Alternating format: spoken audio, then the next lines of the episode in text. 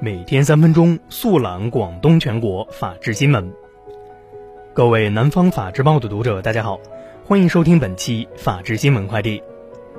今天是二零二零年五月十二号，星期二，农历四月二十。以下是广东法治新闻。日前，广东海警发布消息，今年五月以来，广东海警局深入开展“国门利剑二零二零”“碧海二零二零”等专项行动，持续重拳出击。五月一号至七号，连续查获二十一起非法采矿案件，现场查获嫌疑船舶二十一艘，查扣涉案人员两百六十九名，缴获海沙约二十一万余吨。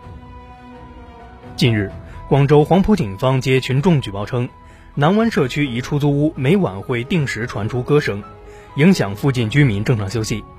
经缜密侦查，当地警方打掉一个以广州某贸易有限公司为幌子，以推销商品、拉人头、缴会费为方式的非法传销组织，缴获非法传销培训专用笔记、工作计划、行业书籍、心得笔记等近百份，对十五名犯罪嫌疑人依法采取刑事强制措施。近日，两名无人机爱好者在深圳大剧院航拍时，因飞行高度超限，被罗湖分局桂园派出所民警当场查获。经查，两人均未取得航空部门批准和无人机驾驶证。按照《深圳市民用微轻型无人机管理暂行办法》及相关法律，两人均被处以一千元行政处罚。据了解，此为罗湖分局开具的首张涉无人机飞行的行政罚单。近日。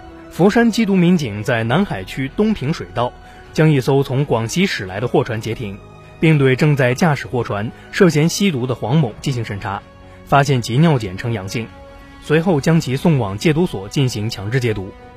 据了解，二零一九年十一月至十二月期间，佛山二广水域船员系列专案共打掉零包贩毒团伙七个，层级网络五个，抓获涉毒人员一百九十一名。合计缴获冰毒、氯胺酮、海洛因等各类毒品一批。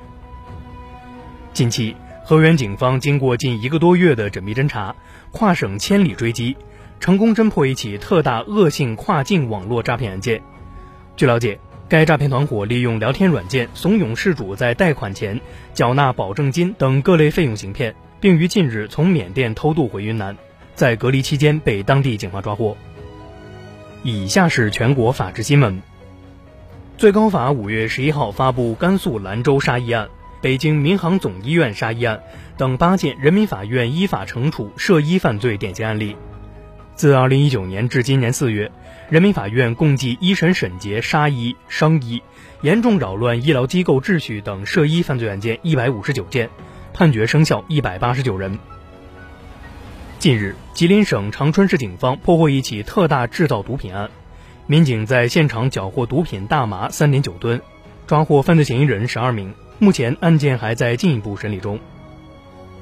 五月十一号，江苏淮安涟水警方通报破获二十二年前十三岁女孩遇害案。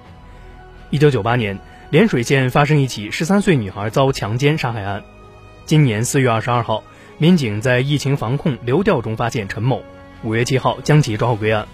目前案件正在进一步侦办中。五月十号，山西忻州五台山景区停车场内六辆公交车着火，景区发布通报称，系旅游公司员工在车内抽烟后随手扔下烟头，致公交车着火。由于风大，引燃旁边五辆车，六辆公交车均为待报废车辆。目前，涉事员工已被行政拘留。近日，内蒙古赤峰市敖汉旗境内发生一起交通事故，肇事车辆内乘客严某华称自己为驾驶员。后发现，驾驶员为酒后驾驶的潘某国，严某华系冒名顶替。经核实，潘某国为敖汉旗委政法委常务副书记，与严某华为朋友关系。五月十一号，巴林左旗人民检察院对犯罪嫌疑人严某华决定逮捕。以上就是本期法治新闻快递的全部内容，感谢您的收听，我们下期节目再见。